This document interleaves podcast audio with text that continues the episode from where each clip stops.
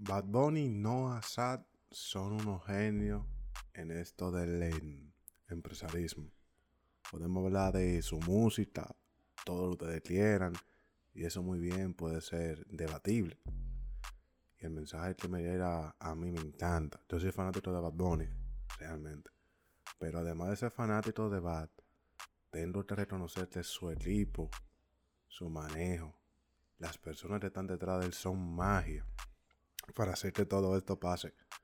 Para quien no me conoce, yo soy Ramón Moreta y en este podcast comparto contenido de finanzas, de criptomonedas. Todavía he compartido contenido de cripto, pero ya vendrán. También vendrán contenido de bienes raíces, de... Ya estamos compartiendo el empresarismo, el mindset. Así que si esto es algo que te interesa, considera suscribirte en este, en este portal, Spotify, Apple Podcasts, Google Podcasts, por donde tú estás escuchando. Estos son episodios exclusivos para estas plataformas. Dale pausa a este episodio y cuéntame en las redes sociales si te gusta el contenido y qué puedo hacer mejor. Y no olvides compartirlo, así este contenido puede llegar a más personas. Y para quien no sabe, pues, y es de otro país a lo mejor, Bad Bunny hace poco llevó a cabo el Coliseo en Puerto Rico.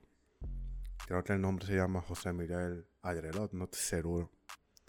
Hizo tres funciones de su gira, de su última producción, de, de su último álbum, titulado Un verano sin ti. ¿Por qué yo digo que estos dos personajes, estos dos caballos, son genios? Yo los considero los comerciantes más grandes que tenemos ahora mismo en el, en el sector de la música. En el, marco de la habla hispana, ustedes quieran verlo. Estos dos caballos generaron empleo. Yo diría que ellos generaron más de mil empleos en distintos sectores. Se generaron antes del concierto desde la fabricación y, comercialización de empanadas, como le decimos aquí en la República Dominicana, que se vendían afuera del concierto.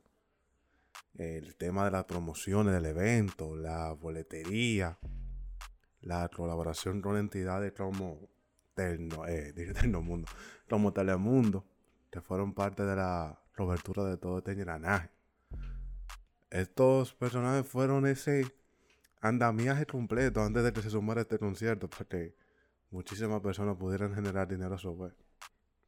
Eso sabe de todos los negocios, todos los comercios, que después del concierto, vamos hablando antes del concierto, pero después del concierto, durante el concierto, hicieron promoción con la imagen de Bad Bunny. Y yo no sé si de verdad eso traerá eh, repercusiones te hicieron promoción con eso a largo plazo. Para los comercios que están haciendo dinero con la imagen de Benito. Pero la realidad es que toda esa promoción ha sido positiva para esos negocios. Estos negocios utilizan la imagen, utilizan slogans eh, de Benito para hacer sus anuncios. Y además, usted no lo tiene solo traer clientes a los negocios. Y esto sin hablar de los negocios que gracias al concierto hicieron mucho dinero. Como la venta de ropa, la venta de y los restaurantes. Eh, todos esos tipos de negocios y muchos más negocios se enriquecieron a costa de, este, de estos eventos. Digo estos eventos porque fue el de Puerto Rico ahora, pero ahora mismo Bad por ejemplo, anoche o antenoche, que pienso que la programación de este, de este episodio saldrá antenoche del concierto de, que él hizo en, Nueva York. Pero volviendo a Puerto Rico, este fue un evento que para todas las personas lo disfrutaran para que el que no vivía en Puerto Rico lo pudiera ver por, por, por Telemundo. Estas dos personas hicieron probablemente, considero yo, eh, la capacidad o las utilidades de 10 o 15 conciertos o funciones en solo tres funciones. Utilizaron la influencia, utilizaron esa influencia que tiene el artista para vender esos sponsors. Porque después te se venden las tres funciones, te se tiran a buscar los auspicios. Y yo pienso que eso es brillante realmente. Eso no fatiga al artista. Más de lo mismo.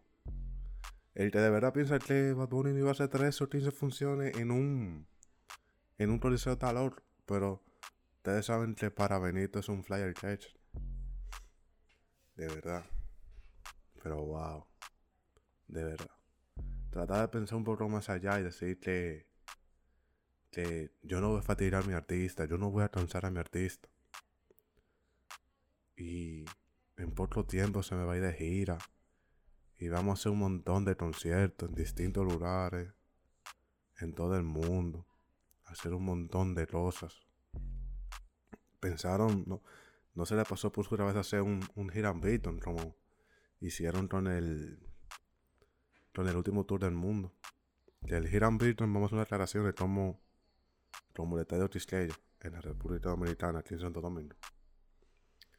Que es como un, un coliseo súper grande, un, un estadio de pelota. En lugar de usar ese estadio y preparar ese andamiaje que es mucho más complejo, como lo fue el otro concierto de Bad Bunny. Ellos dijeron, mira, vamos a evitar ese dolor de cabeza.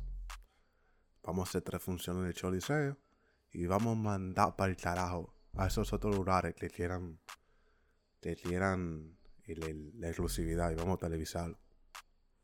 Hay un montón de negocios que pusieron el concierto y que la gente lo pudiera ver y lo disfrutaron en el. Y el negocio generó utilidades ese día por eso. Utilidades más altas de las que ellos estaban generando días normales. Y además de eso, aparte de, Telemundo, habían 10 canales televisivos más a nivel nacional televisando eso. Un montón de negocios a nivel internacional lo pusieron y, se le llenó. Eso es algo desde de mi punto de vista bien poderoso, realmente, en el mundo de los negocios. Porque es todo caballero en su mano. Y algo bien inteligente, no quiere fatigar eso. Da tres funciones y, se va, pero todos los negocios siguen estando del lado de, aquí. Yo no quiero ni saber cuánto se le dio a Medalla, que eso es como la cerveza presidente aquí en la República Dominicana. Yo no quiero saber también cuánto le cobraron a Ternomundo. Porque, dije Ternomundo nuevamente, a Telemundo. Porque que estamos hablando de cifras millonarias. Entre Telemundo y Medalla. Yo sé que hay mucho, mucho dinero. Y a lo mejor me equivoco, en verdad.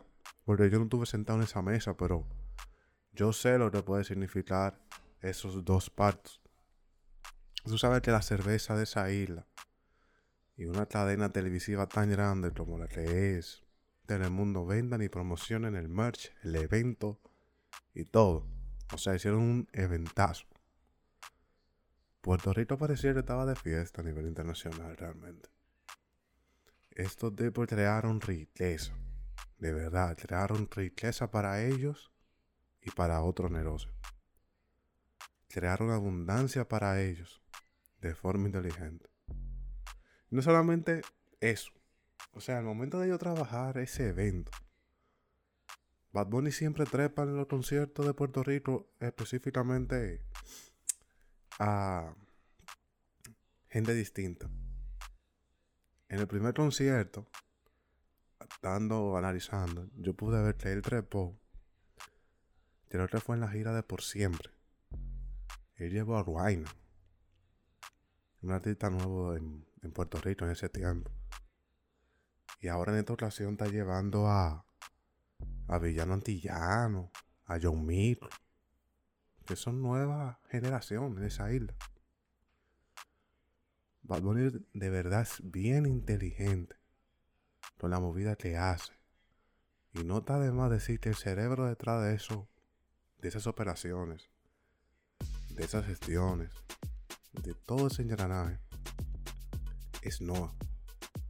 Él es el verdadero cerebro detrás de la movida de ese negocio. De verdad que son, son brillantes las dos personas.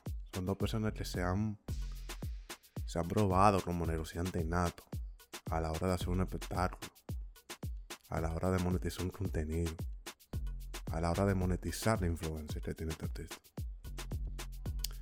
Estamos hablando de un artista de calibre mundial.